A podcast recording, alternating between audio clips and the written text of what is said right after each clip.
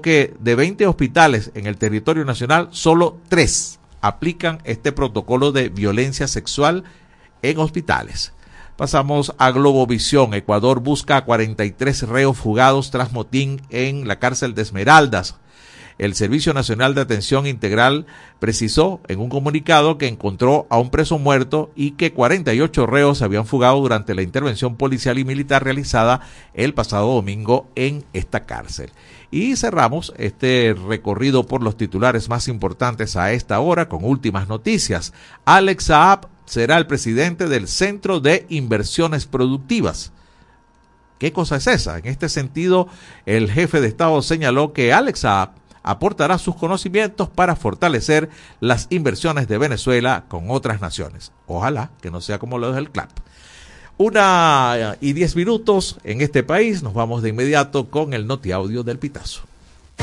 Notiaudio, el Pitazo. Un preciso resumen de lo que ocurre en toda Venezuela. Con Catherine Medina. Saludos estimados oyentes. A continuación hacemos un repaso informativo por las noticias más destacadas hasta este momento. Comenzamos. Este 15 de enero comenzó el pago del bono de guerra económica. La asignación es para los jubilados de la administración pública que no reciben el beneficio de alimentación o cesta ticket.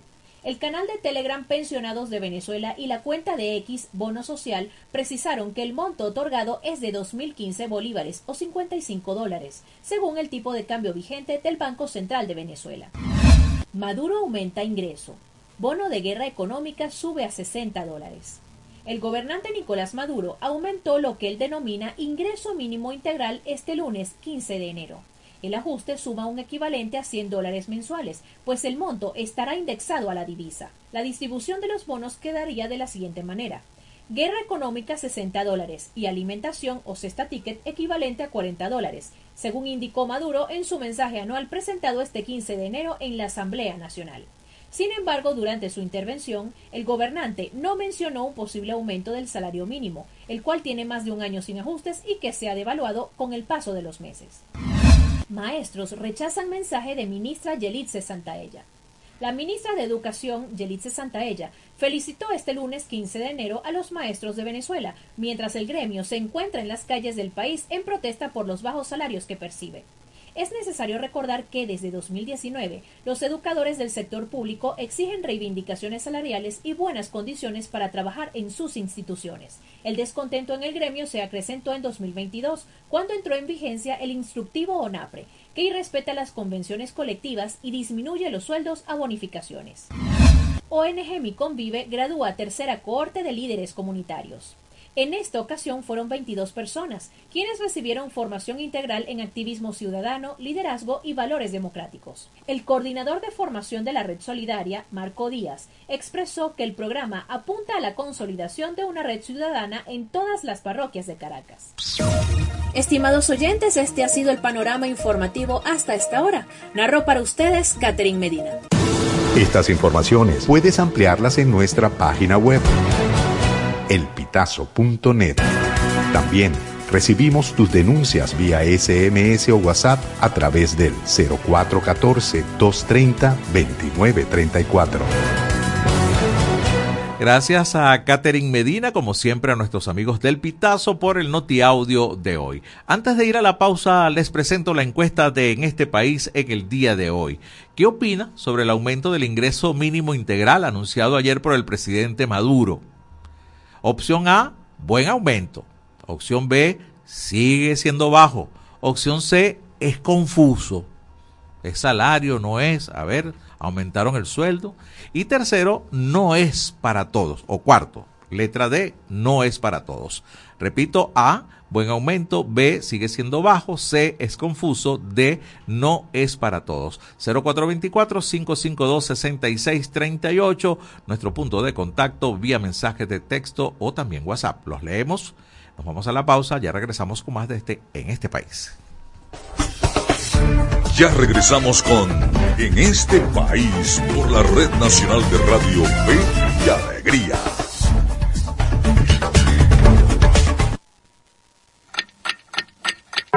Una de la tarde y 15 minutos. Súbele el volumen a tu con alegría.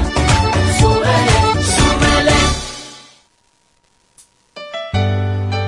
Jesús ha servido la mesa y nos invita a escuchar su palabra en la Santa Eucaristía. El que viene a mí nunca tendrá hambre todos los domingos llegamos a tu casa a partir de las 7 de la mañana. Compartamos como hermanos y vivamos el amor de Dios con la humanidad a través de la señal de Radio Fe y Alegría. ¿De qué color es la piel de Dios? ¿De qué color es la piel de Dios? Dije negra, amarilla, roja y blanca es. Todos son iguales a los ojos de Dios. Con calma y con respeto, todo se resuelve. Y es que hay temas que todos quieren hablar, pero nadie lo dice. Entonces, háblame bajito. Háblame bajito de lunes a viernes a las 6 de la tarde. Háblame bajito por la Red Nacional de Radio Fe y Alegría con todas las voces. con calma todo se resuelve, la suavecito. Descárgate nuestra aplicación Radio Fe y Alegría Noticias, disponible para iPhone y Android. Seguimos con En este país por la Red Nacional de Radio Fe y Alegría.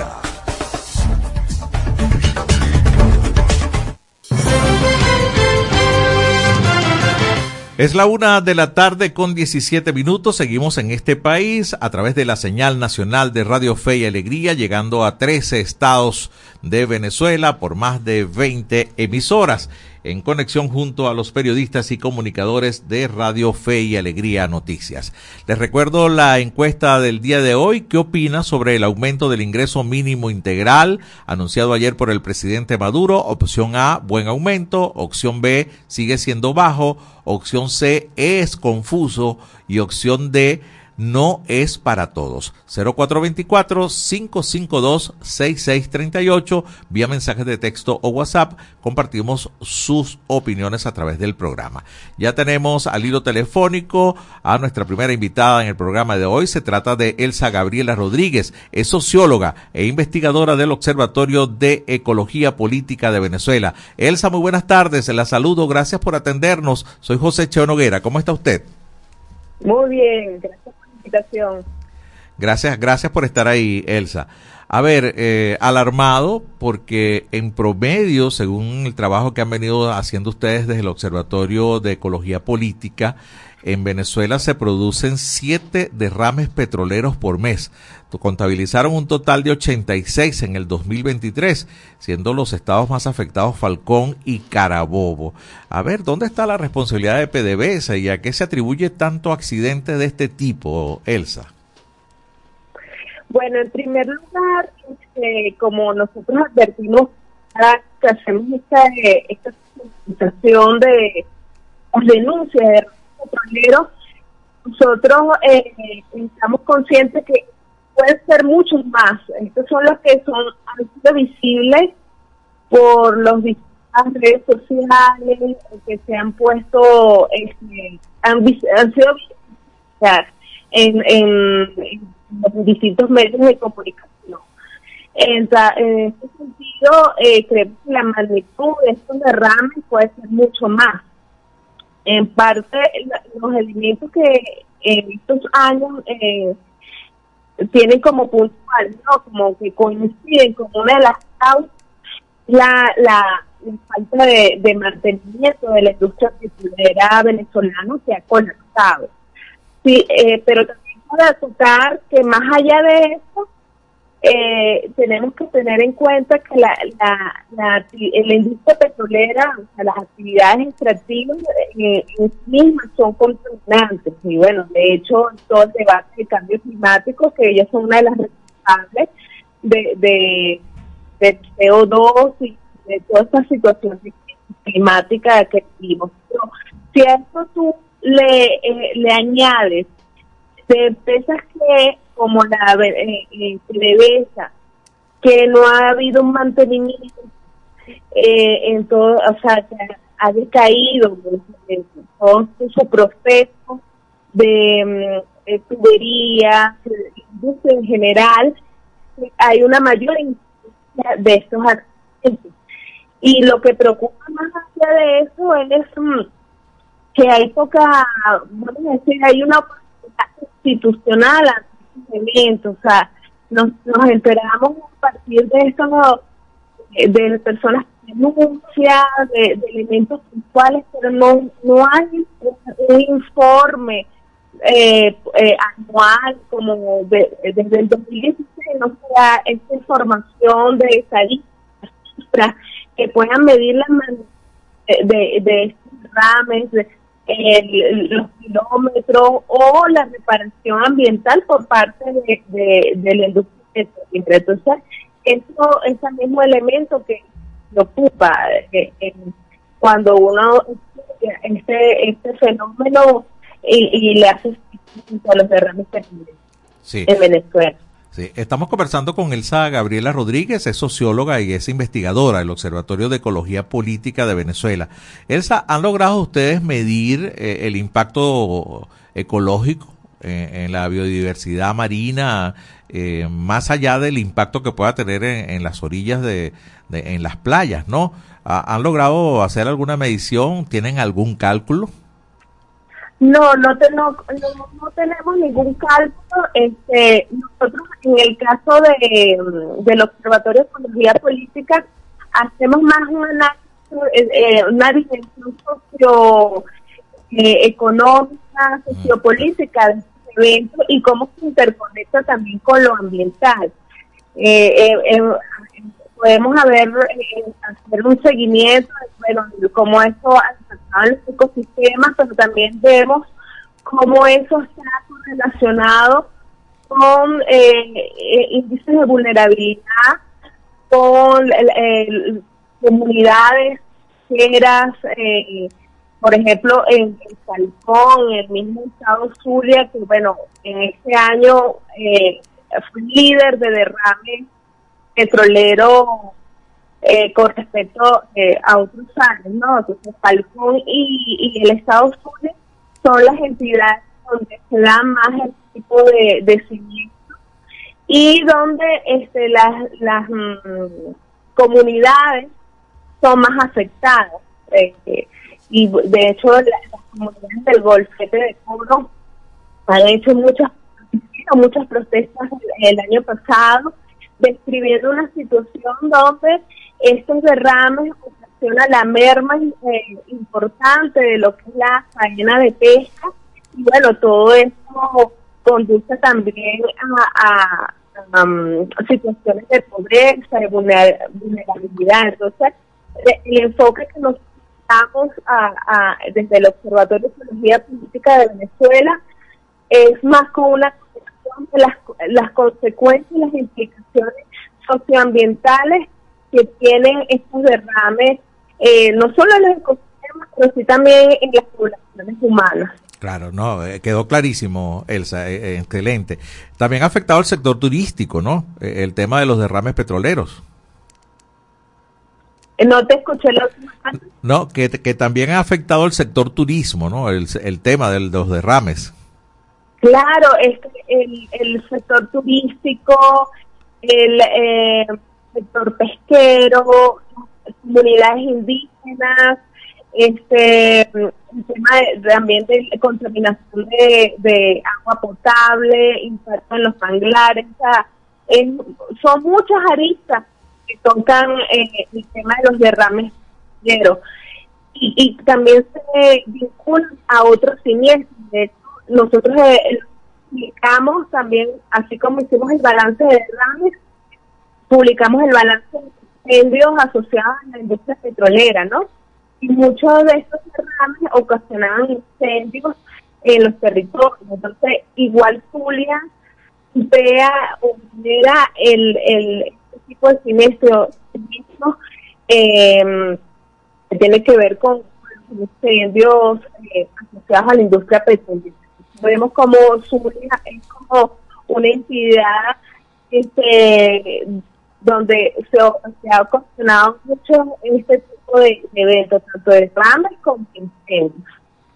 Sí, interesante este tema realmente de los derrames petroleros. los equipos que ustedes han, observado o que, o que se sabe que hacen el, trabajo de, recuperación, de recolección de los hidrocarburos, eh, ¿es personal de PDVSA? ¿Son personas contratistas? Ya dijiste al principio que, que no hay ningún tipo de información. ¿Ustedes han tratado de contactar a, a, PDVSA o a, la, o a la industria petrolera de la zona para tener alguna información directa, oficial, si pudiéramos decirlo de alguna forma? No, no hemos tenido información directa y de hecho nosotros el, el, el año pasado hicimos una, una campaña que se llama ¿Qué pasa con el lago? Eh, donde esas organizaciones eh, del Estado Zulia también se, se sumaron y uno de los testimonios de, de, periodistas eh, eh, y de preocupación es que no pueden acceder a veces al, a, a los lugares donde se ocurren los derrames y hay como un cerco ¿no? de, de información. Entonces, eh, eso es una de, las, una de las demandas que como organización, de las organizaciones ambientalistas o organizaciones como la nuestra, este, solicitan al Estado venezolano una mayor transparencia, esta necesidad de la información ambiental, eh, de, saber por qué ocurren estos derrames, qué, qué se está haciendo para, para evitar lo mismo y de una vez que ocurren, este, eh, también contabilizar la magnitud de cuántos eh, eh, litros o, barriles de petróleo o, la extensión, ¿no? También la... Y las, y las cosas que se, hacen para remediarlo. no existe esa información. Bueno, qué terrible. Le agradezco mucho este contacto. Hemos conversado con Elsa Gabriela Rodríguez, es socióloga, investigadora del Observatorio de Ecología.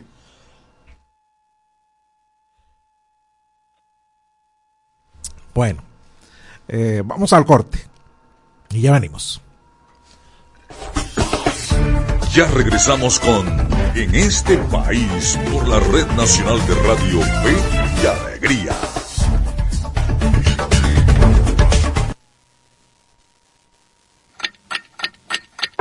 Una de la tarde y 27 minutos.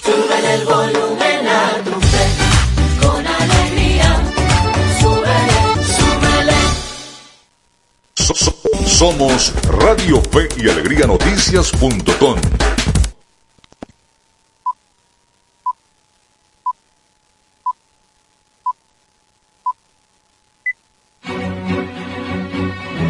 A partir de este momento, más de 25 emisoras interconectadas para llevarte información con todas las voces. Radio Fe y Alegría Noticias.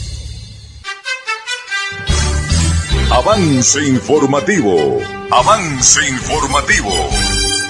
Hola, ¿qué tal? Feliz tarde para todos. Sean bienvenidos al presente avance informativo de Radio Fe y Alegría Noticias. Comenzamos. La Organización Mundial de la Salud está preocupada por presión hospitalaria en algunos países por virus respiratorios. La Oficina Regional Europea de la Organización Mundial de la Salud alertó este martes del aumento de casos de gripe en las últimas semanas en varios países y de la presión hospitalaria creada que podría ir en aumento. En la región europea, que comprende a 53 países e incluye a Rusia y varias repúblicas exsoviéticas, las hospitalizaciones por gripe han aumentado un 58% en las últimas dos semanas con respecto a las dos anteriores y los ingresos en cuidados intensivos en un 21%. Hasta aquí el presente avance informativo. Quien presentó Yorky Hernández, les invitamos a que continúen con más del programa en este país.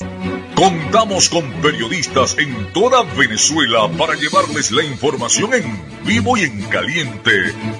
Red Nacional de Radio Fe y Alegría, con todas las voces.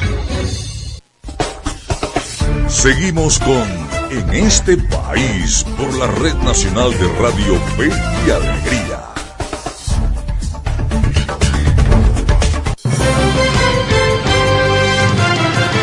Una 30 minutos de la tarde, bueno, haciendo estragos todavía los los, residuos de la gripe que nos dio hace poco. Casi que no pudimos terminar la entrevista con esta Gabriela Rodríguez, a quien agradecemos y a ustedes presentamos las excusas porque, bueno, a ver, queda una tos que tú no puedes como que evitar, ¿no? Y si tengo, si te, tienes frío, te da tos. Si tienes calor, te da tos. Si hay un olor fuerte, te da tos. Bueno, pero así estamos, compartiendo con ustedes. Gracias por estar ahí, gracias por comprendernos. Ya tenemos algunas respuestas de lo que es la encuesta en este país en el día de hoy. Ya los voy a compartir con ustedes eh, enseguida. Espérense un segundito que estamos abriendo por acá. Eh, con respecto a la encuesta, el presidente hizo según el de Tripa Corazones, porque sabe que no alcanza y habló de aumento nada más para los trabajadores y no se refirió a los pensionados. Qué desorden. Esto lo dice el licenciado Ramón Valladares, quien nos escribe. También desde Mucutuy, pueblos del sur del estado Mérida, donde tenemos full sintonía, dice que lo que dijo el presidente pues fueron una cantidad de mentiras. Eso lo dice José Rojas y coloca su número de cédula. Seguimos con más, nos vamos a nuestra parte de producción y por cierto, entonces hoy presentamos unos nuevos micros, unos, nuevos micros que tienen que ver con noticias falsas, con desinformación. Van a estar a cargo de nuestro productor general, el doctor Andrés Cañizales, y los hemos titulado Mentiras.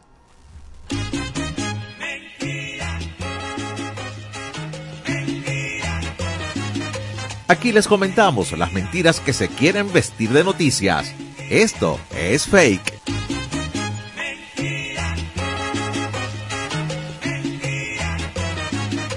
En los primeros días de este mes de enero, usuarios venezolanos en redes sociales estuvieron compartiendo un contenido en el que señalaban que una estatua de Simón Bolívar había sido derribada en Ecuador. Esto es un fake, es mentira. En la publicación detectada por el equipo de cotejo.info este 7 de enero se leyó lo siguiente. Tumbaron una estatua del libertador Simón Bolívar en Ecuador. Qué indignación por tan lamentable acción vandálica. La falsa afirmación que se mostró tal como un hecho real encontró mucho eco en las redes sociales tales como Facebook y X, la antigua red social Twitter. La verificación realizada por cotejo.info arrojó que las imágenes efectivamente eran reales, pero sacadas de contexto con la finalidad de desinformar. Comunidades indígenas del departamento de Cauca en Colombia efectivamente derribaron una estatua, pero la del conquistador español Sebastián de Belalcázar. Este hecho ocurrió en septiembre del 2020 y nada tuvo que ver con el prócer venezolano Simón Bolívar. En conclusión, es una mentira que haya sido derribada una estatua de Simón Bolívar en Ecuador.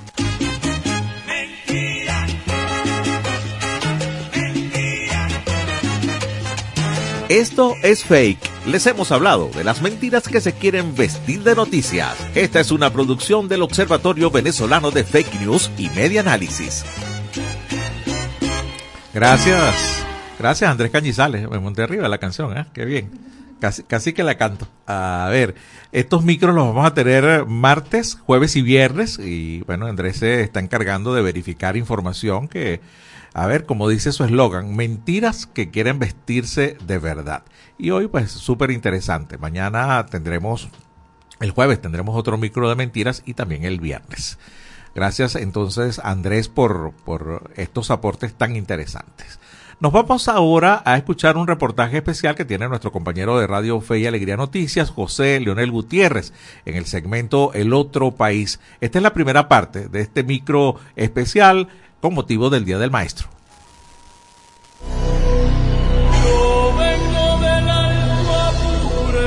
En el Día del Docente en Venezuela relatamos las historias de vocación, empeño, dedicación de hombres y mujeres que se motivan con la enseñanza de niños y jóvenes en aulas, potreros, vaqueras y campos en general para apostar por ese futuro productivo que desde la formación cotidiana inculcan. Así lo dicen nuestros maestros de la Escuela José Pastor Villalonga de Fe y Alegría en el Nula, Estado Apure. Román Saavedra, tengo 23 años aproximadamente aquí en en el colegio.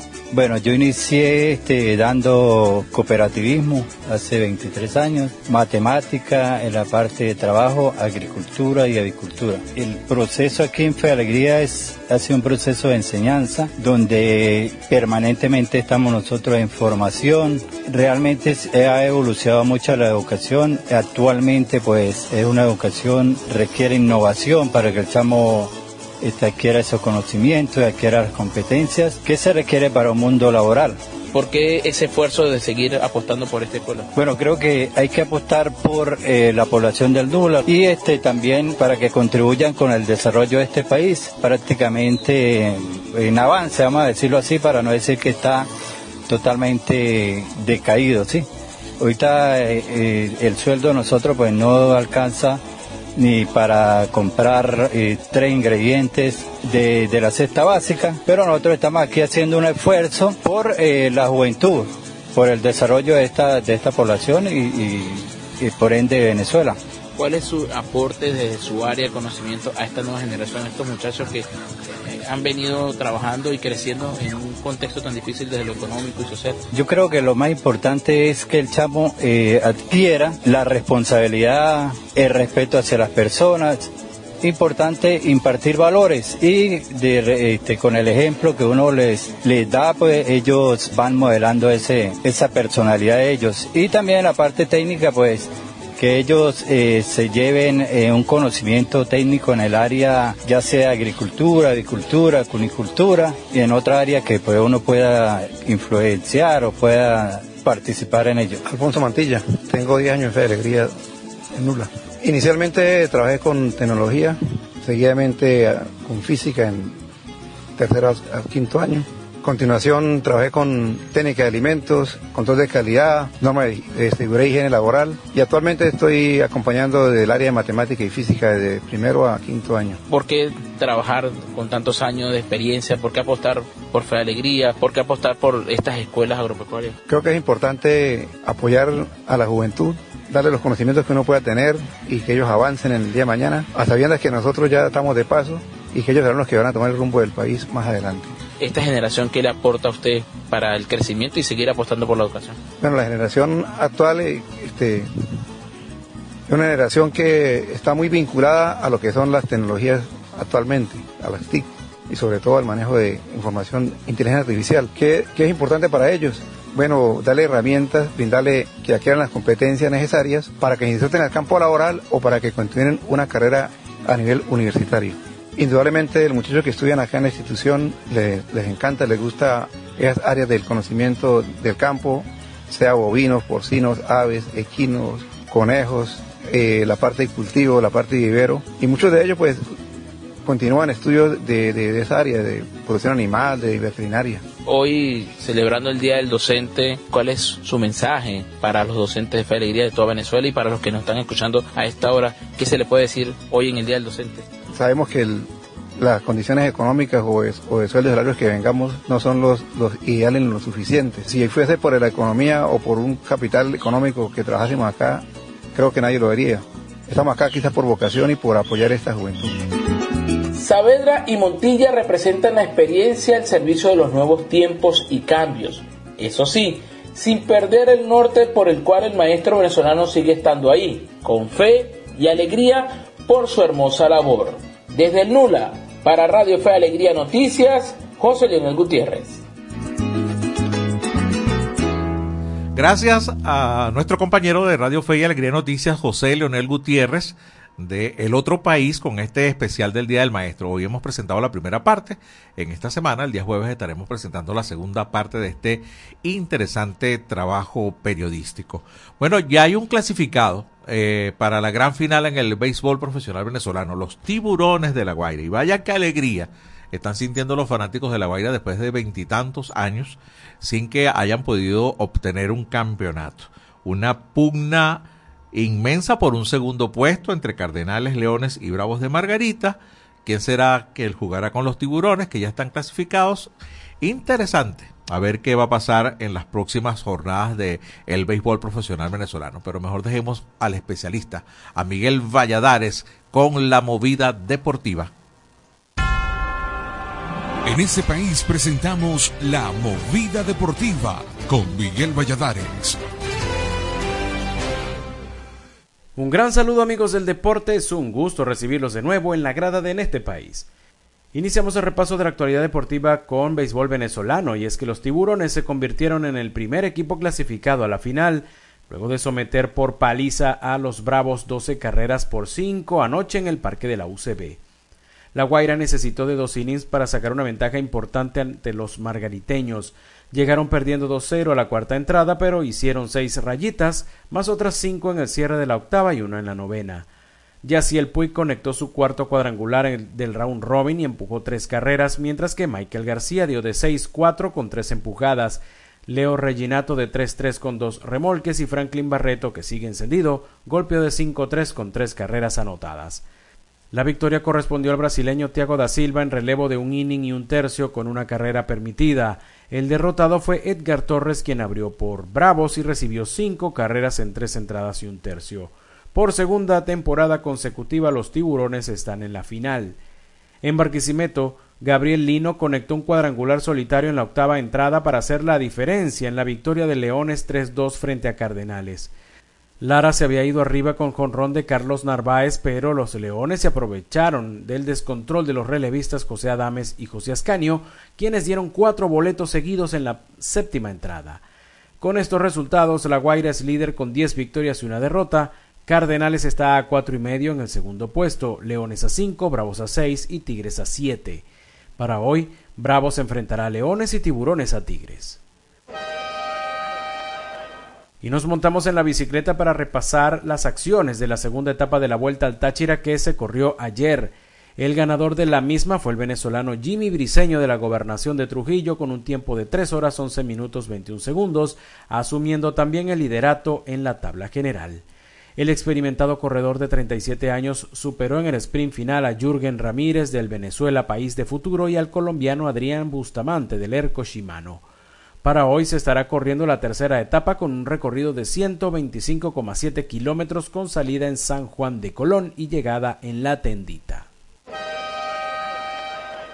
Saltamos al tabloncillo de baloncesto porque este fin de semana se estará disputando la segunda ventana de la Champions League de las Américas y Gladiadores de Anzuategui será sede.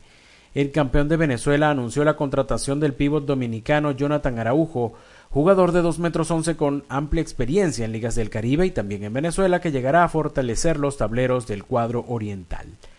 El seleccionado nacional Edgar Petare Martínez también formará parte del equipo dirigido por Daniel Seoane que enfrentará el sábado al Real Estelí de Nicaragua, mientras que el lunes se medirá a los halcones de Jalapa mexicano. Y nos vamos con una información de béisbol porque ayer dos peloteros jóvenes venezolanos firmaron su primer gran contrato con organizaciones de grandes ligas. Se trata del campo corto José Perdomo que impactó con los Bravos de Atlanta por 5 millones de dólares, siendo esta la segunda mayor en la historia de un venezolano detrás de los 5.6 millones del catcher Itan Salas. Perdomo es el tercer prospecto internacional. También firmó el catcher Giovanni Vázquez por 2.85 millones de dólares con los Mets de Nueva York siendo uno de los 10 prospectos más importantes de esta lista de peloteros nacidos fuera de los Estados Unidos. De esta forma llegamos al final del repaso por la jornada de hoy, pero le invitamos a que nos acompañe de nuevo mañana en la grada de En este país. En este país presentó La Movida Deportiva con Miguel Valladares. Gracias, Miguel. Una de la tarde con 44 minutos, tiempo de otra pausa. Regresamos en apenas dos minutos en este país. Ya regresamos con En este país por la Red Nacional de Radio Fe y Alegría.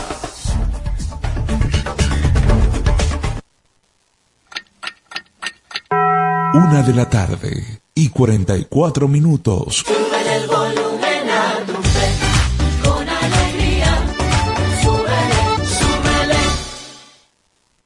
Amigos y amigas de Contacto Sur desde Ecuador. Es una base militar encubierta. Asociación Nicaragüense Pro Derechos Humanos. Afectó derechos políticos y de participación La Asociación Latinoamericana de Educación Radiofónica ALER te conecta con América Latina y el Caribe. Contacto Sur hace todo un recorrido desde Teotihuacán, México, pasando por toda Latinoamérica hasta la Patagonia en América del Sur. Contacto Sur, el mundo desde nuestro mundo, por Radio Fe y Alegría, con todas las voces. La escuela en la radio. Aprende desde casa con el equipo pedagógico del programa Escuela de Fe y Alegría Venezuela y el Instituto Radiofónico Fe y Alegría. La escuela en la radio de 4 a 5 de la tarde por la Red Nacional de Radio Fe y Alegría. Descárgate nuestra aplicación Radio Fe y Alegría Noticias. Disponible para iPhone y Android.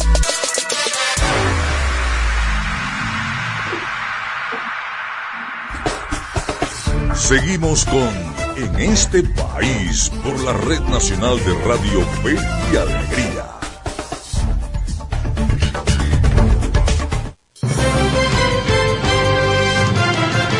Es la 1.46 minutos de la tarde. Seguimos en señal nacional de Radio Fe y Alegría a través de más de 20 emisoras, llegando a 13 estados de Venezuela. Recuerdo la encuesta en este país del día de hoy. ¿Qué opina sobre el aumento del ingreso mínimo integral anunciado ayer por el presidente Maduro? Opción A, buen aumento. Opción B, sigue siendo bajo. Opción C, es confuso. Y opción D no es para todos. 0424-552-6638 es nuestro punto de contacto. Por ahí pueden escribir vía mensaje de texto o WhatsApp y con muchísimo gusto compartimos acá. Aquí tenemos buenas tardes desde Anaco. Yo creería... Eh, en una opción E. Diría que ese aumento del bono de guerra no sirve para casi nada, es insuficiente. Además, la opción C, ya que está mal formulada la información que emanó el gobierno, porque no se incrementó el salario, tampoco la cesta tique, ya que esta sigue siendo de 40 dólares, solo se incrementó el bono de guerra y el aumento fue de 30 dólares. Bueno, esto no solo se escriben desde Anaco. Gracias por participar. Mm, ya tenemos al hilo telefónico a nuestro siguiente invitado, precisamente eh, en un principio la invitación que le hicimos no era para hablar de este tema, pero va a ser inevitable conversar con él. Está ya al hilo telefónico Aldo Contreras, quien es economista, profesor universitario, especialista en relaciones económicas internacionales y es expresidente del Colegio de Economistas del Estado Táchira. Muy buenas tardes, Aldo. Lo saluda José Cheo Noguera. Gracias por atendernos. Hola, hola José, buenas tardes, un placer, un gusto, gracias por la invitación. Al contrario, gracias por atendernos, Aldo. A ver, te habíamos convocado para esta entrevista a nuestra productora Francismar Loyo para, para hablar un poco de lo que pudiera haber sido o lo que puede ser el impacto de la eliminación de las criptomonedas, del Petro, del Litecoin y de Dash. Eh, ¿Qué impacto puede tener eso en la economía? Ah, para muchos eh, era una crónica de una muerte anunciada, había nacido con muy mal pie el Petro y, bueno, definitivamente desde el día de ayer eh, ha, desaparecido como referencia en el país. A ver, ¿cuál es tu opinión al respecto? Sí, efectivamente el Petro había de algún modo nacido muerto, a ponerle un calificativo, porque no reunía los requisitos para hacer una criptomoneda vimos que lamentablemente la SUNACRIP o, y Superintendencia Nacional de Criptoactivos y Monedas Conecta sumado al Petro, lamentablemente se vio, en palabras del diputado, 23 mil millones de dólares. ¿no? Eh, veía un documental en la Dolce Vele Cheo sobre eh, la reina de las criptomonedas, ¿no? Una persona de origen búlgaro que a través de OneCoin logró sustraer de sus ahorristas más de 15 mil millones de dólares y esto es un escándalo, ¿no? En Venezuela pues, desaparecieron 8 mil millones más de los que se llevó la reina de las cripto y eso condujo a que definitivamente la ausencia de auditoría, la falta de definiciones claras, esto nunca fue un, no fue un bono vencimiento a futuro, que buscó el Estado venezolano con la finalidad de algún modo de burlar las sanciones financieras que rebusaban el país desde el 2018, ¿no? Esto lamentablemente, antes de Contraloría, ante la ausencia de auditoría, pues trajo consigo que se usara para, para fines altamente corruptivos y que lamentablemente estos 23 mil millones de dólares eh, que se desaparecieron, que creo que también ayer el presidente Nicolás Maduro en cadena hacía alusión a esto, a este mismo montón, pues nunca sabremos en realidad cuánto fue, cuánto se recuperó, qué ha pasado, qué pasó con el responsable. Hubiesen servido, por ejemplo, 8 mil dólares que hace falta para recuperar el sistema eléctrico nacional, eh, 5 mil millones para dinamizar el aparato productivo y otros 10 mil millones de dólares para recuperar educación y escuelas, ¿no? Y todavía hubiese quedado Sí, y ahora, ¿cuál pudiera ser el, impacto en la economía? Porque la información que se está manejando es que a través del sistema Patria, de la plataforma Patria, eh, quienes tengan alguno de estos criptoactivos van a ser convertidos en bolívares. Aún no se ha explicado cómo va a ser el mecanismo y sobre todo a qué tasa lo van a devolver, porque una de las cosas odiosas que tenía el Petro era, bueno, que en primer lugar estaba anclado supuestamente al valor de, del barril del petróleo. Siempre se utilizó fue 60 dólares cuando estuviera muy por encima por debajo incluso. Eh, ¿A cómo lo van a calcular? Una, y una cosa era que el petro era utilizado como referencia para muchas tasas, impuestos, multas, eh, a bien caro, por cierto, pero cuando usted lo iba a cambiar o utilizar en cualquier establecimiento valía mucho menos de la mitad. Entonces, eh, si eso lo van a convertir en bolívares, ¿cuál pudiera ser el impacto, licenciado?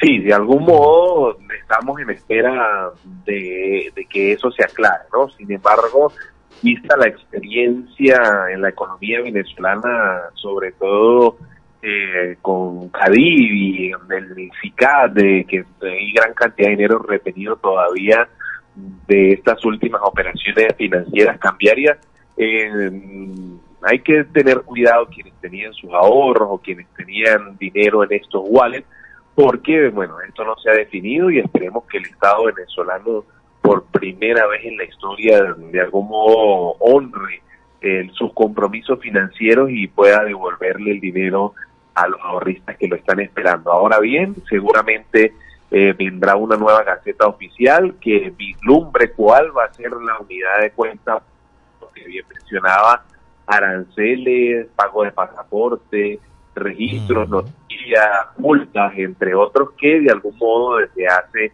cuatro años empezaron a anclar a esta unidad de cuenta, como era el Petro, y que al desaparecer pues quedan eh, todas estas reformas de ley y todas estas gacetas oficiales en el aire, ¿no? Sin embargo, viendo la tradición del legislador, podemos encontrar que, por ejemplo, el Código Orgánico Tributario recientemente reformado y así como otras leyes, como la Ley de Armonización Tributaria, pues hablan precisamente del de cambio de más alto valor de publicados por el Banco Central de Venezuela, ¿no? Esto hace referencia a que, digamos, estas multas, aranceles o pagos estarían anclados al pet, al euro, perdón, al euro, eh, como unidad de cuenta y que y que estarían allí, pero sin embargo hay que hay que seguir esperando, ¿no? Lamentablemente Venezuela, pues al no tener un reconocido un gobierno mundial, eh, ha tenido que usar ciertas teorías económicas que los países que no lo están eh, de una criptodivisa o de una criptomoneda que lamentablemente pues no ha permitido el dinamismo y el desarrollo económico ni la forma de pago normal que tiene un país al tener un SWIFT, Yonava y hacer transferencias internacionales, cámaras de compensación, corresponsales bancarios. Entonces, eso es lo que debe buscar sobre todo la posibilidad de unas elecciones presidenciales en el 2024, bien como lo, mencionaba la conferencia episcopal venezolana, sin importar quién sea el ganador, lo importante es conseguir una elección limpia, transparente, que tenga reconocimiento mundial para abrir la economía y conseguir pues el reconocimiento de los países de todo el mundo y poder tener una economía mucho más abierta, mucho más sana y mucho menos desigual que por primera vez en la historia venezolana tenemos una economía en donde el 70% de la población eh, se encuentra en la línea venezolana y salario Sí. Estamos conversando con el economista y profesor universitario Aldo Contreras. Ya me queda solo dos minutos, Aldo. Quería, por favor, emplearlo, eh, tu opinión con estos 30 dólares adicionales que acaba de anunciar el presidente Maduro y que van a ser agregados al llamado bono de guerra económica. ¿Cuál pudieras tú adelantar, eh, pudiera ser el impacto de, de las personas que van a recibir estos 30 dólares adicionales, que evidentemente no le van a servir para mucho para resolver sus problemas, pero debido a la masa de personas que lo que lo reciban, pues va a haber más dólares circulando. ¿Cuál pudiera ser el, efecto? Sí, sin duda el Estado ha buscado con esta política eh, volver tal vez a la ley del 97 en donde no hay retroactivo de prestaciones sociales, donde los bonos no tienen incidencia sobre las utilidades, la vacaciones, el fideicomiso. Esto hace que lamentablemente queda de José una, una parte de la población importante como son jubilados y pensionados por fuera quienes no reciben el bono de alimentación. Creo que lo clave de esta noticia va a ser en los próximos días cuando salga la Gaceta Oficial porque sucedió que con el bono de alimentación se dijo que iban a ser 30 dólares y luego en la Gaceta dijo mil bolívares y nunca habló de la palabra indexación. Entonces, hasta que no tengamos la Gaceta, sería bueno luego analizarla para ver si esta vez, si el Ejecutivo Nacional cumple con lo que dice en la cadena de radio y televisión, y es lo mismo que luego se escribe en la Gaceta Oficial. Es cierto, la otra vez también habló de indexación y no la hubo nunca. Ya eh, el, el Z Ticket de, anda por los 35 dólares, ya no, ya no son 40, ¿no? Eh, y bueno, eh, totalmente de acuerdo contigo con respecto a eso, ¿no? estaba viendo por aquí, y ya, ya me queda un minuto, que eh, hay una, sale en el portal Noticias 24 que la vicepresidenta ofreció una entrevista hoy y estaba diciendo que para los jubilados el monto va a ser 70 dólares y para los pensionados 25 dólares. ojo, eh, totalmente extraoficial lo que estoy diciendo, pero lo acabo de ver, eh, solo que eh, estoy buscando otro medio que lo confirme, pero bueno, no está definido tal como tú lo has dicho qué va a pasar con el monto de los jubilados y pensionados con respecto a este incremento de 30 dólares del bono de guerra. Muchísimas gracias, Aldo. Gracias por este contacto. El economista y profesor universitario Aldo Contreras ha estado con nosotros en este país. Feliz tarde. Muchas gracias. Muy amable. Bueno, interesante. Tendrán que pasar eh, todavía algunas mm, horas y esperar realmente, como lo dijo nuestro invitado, que salga esto en Gaceta Oficial para efectivamente ver cuál va a ser la realidad que se van a enfrentar los venezolanos a partir del primero de febrero. Tiempo preciso para despedir nuestra edición de esta hora en este país, nuestra invitación cordial especial para que nos sintonicen esta noche, también a través de la señal nacional de Radio Fe y Alegría. Este equipo regresa mañana, Dios mediante, a partir de la una. Tengan todos ustedes feliz tarde. Este país, mi país, tu país. Así culmina por el día de hoy en este país, un programa conducido por Andrés Cañizales junto a Miguel Valladares, acompañados por los periodistas y comunicadores de Radio Fe y Alegría, Red Nacional. Hacemos periodismo comprometido con la democracia.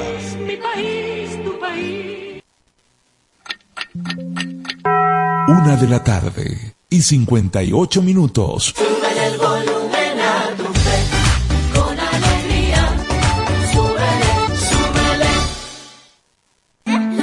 Espacio Publicitario. Goma Inca, rumbo a los 50 años de calidad. Fabricación de artículos técnicos en gomas y servicios relacionados tales como engomados de rodillos, tambores, poleas, válvulas, tuberías, todo para la industria en general, recubrimiento antiácido y antiabrasivo de tanques para la industria química, engomados de tanques cisternas que transportan líquidos corrosivos, fabricación de sellos hidráulicos y neumáticos por control numérico. Sistema Siljet de fama mundial. Garantizamos la fabricación en minutos de juntas de vástagos, pistón, rascadores, estoperas o ring. El cliente puede observar la fabricación de su pedido y sale con sus piezas ya fabricadas. Contáctanos al 0251 269 0301 al 0416 450 9903 o al 0412 725-4034. Atendemos a nivel nacional. Goma Inca, rumbo a los 50 años de calidad. Excelencia y calidad, embutidos. Alimex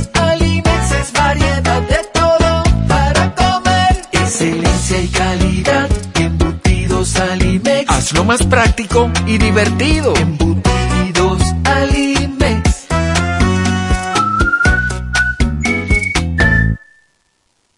Encuentra la montura que más se adapte a tu estilo y disfruta el contraste de colores con cristales de tecnología avanzada.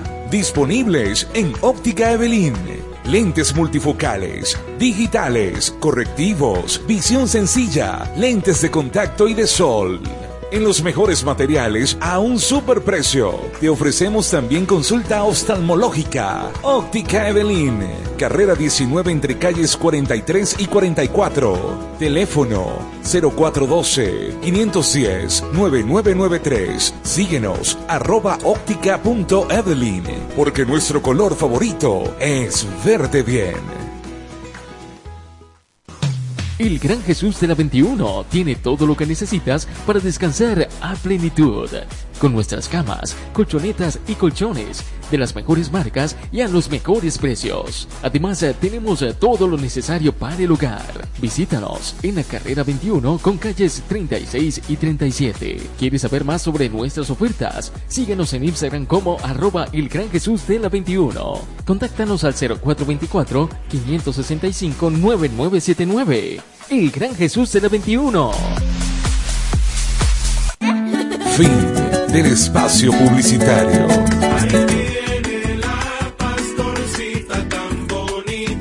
La Divina Pastora se encuentra en la Santa Iglesia Catedral, Avenida Venezuela con calle 30. Sigue la ruta de la Divina Pastora con fe y alegría. Mi divina pastora. Seguimos siendo la FM de todas las voces. De todas las voces. Radio Fe y Alegría. 97.5 FM. Tu radio.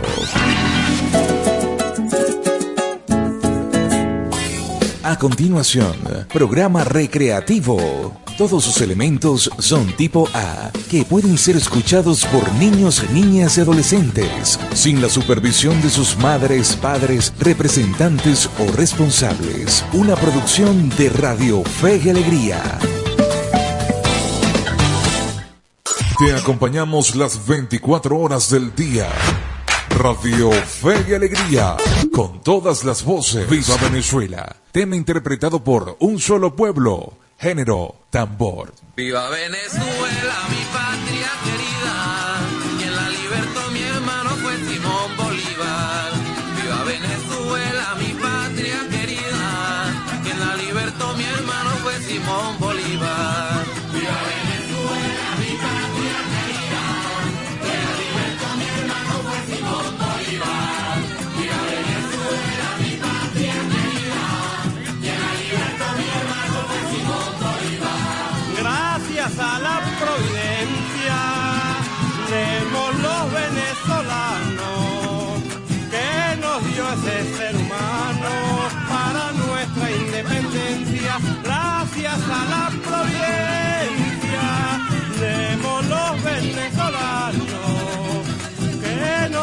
ese ser humano para nuestra independencia.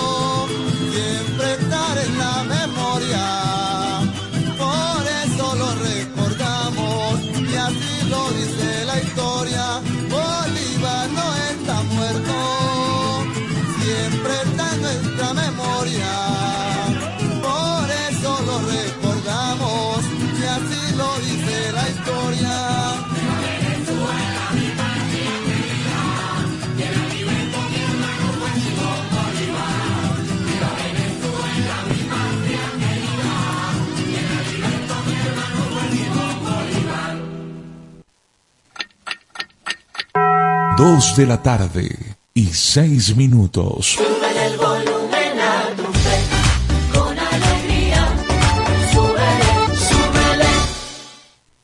Juntos, tema interpretado por La Melodía Perfecta, género pop. Permíteme cerrar tus ojos con ambas manos suavemente.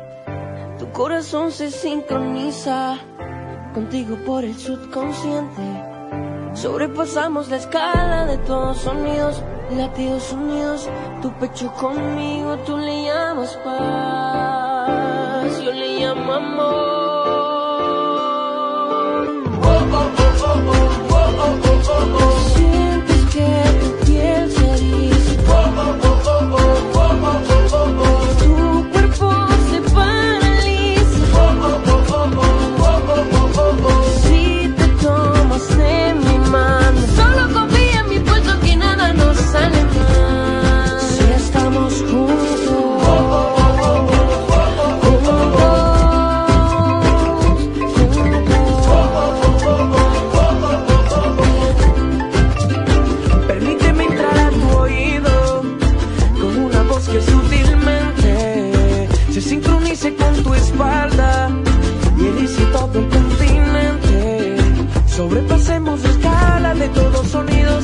latidos unidos, tu pecho conmigo, tú le llamas paz.